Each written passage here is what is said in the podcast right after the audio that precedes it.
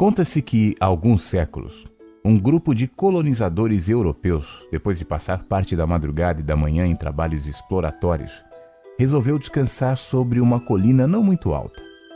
Amarraram os cavalos, armaram tendas, prepararam uma fogueira e fizeram alguma coisa para comer. Eram aproximadamente 20 homens cansados e famintos.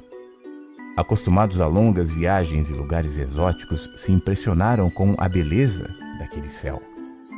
Mais do que as mulheres ou a natureza farta e exuberante, registros sugerem que foi o tom forte e diferenciado daquele azul que mais lhes despertou atenção, de modo que desde então a colina passou a ser chamada de Colina do Céu Azul.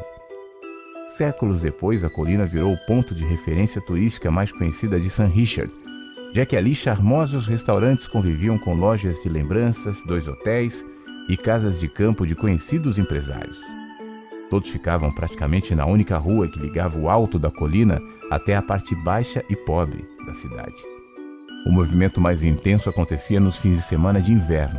Às segundas-feiras, como aquela, pouco se ouvia sons, a não ser de algum carro ou então do antigo aviãozinho vermelho que costumava levar turistas para voos panorâmicos. O próprio dono do pequeno avião, que também era dono de um dos hotéis da cidade, se encarregava de pilotá-lo, e naquela segunda-feira tinha decolado com dois fornecedores para impressioná-los. Ed se aproximava do Azteca, enquanto observava-o decolando lentamente e curvando sobre a colina agora nublada. Deteve-se por um tempo, lembrando que foi em um desses aviões, igualzinho o vermelho, que aprendeu a voar. Pensou rapidamente no instrutor Livingston, nos amigos de turma, na sensação de descobrir que também podia voar e fazer companhia aos admiráveis urubus. Seguida subiu na asa do avião e, retirando as chaves que estavam em uma pasta azul onde ficavam mapas e papéis, destravou a porta. Levantou o encosto do banco do copiloto, colocou a pasta atrás, depois se arrastou por sobre o banco até sentar-se no assento do comandante. Esticou o corpo e fechou a porta do lado direito. Pensou rápida e dolorosamente nas imagens do hospital. A subida, a porta do elevador, Betty abraçando-o, chorando muito, o médico, Gabriel. Como é que ele estava agora? Enquanto seu pequeno corpo repousava quase sem vida sobre a cama, como é que estaria a sua consciência, as suas memórias, a sua alma? Quis pensar se ele teria consciência de alguma coisa, se enquanto tudo aquilo acontecia, seu espírito estivesse protegido. Por alguns segundos se esforçou para crer que o filho não era somente aquele frágil corpo que estava bem e que tudo daria certo. Do que será que somos feitos?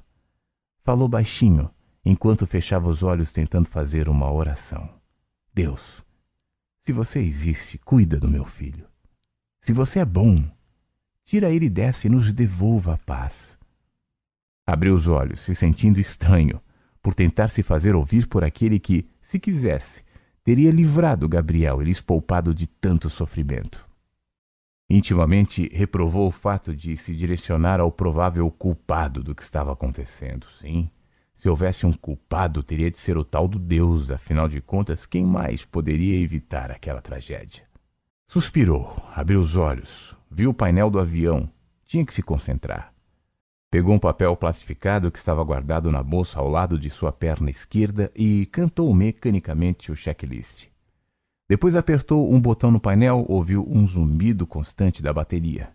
Solo, boa tarde, aqui é o Charlie Juliette Lima no pátio, pronto para acionamento. Falou pelo rádio.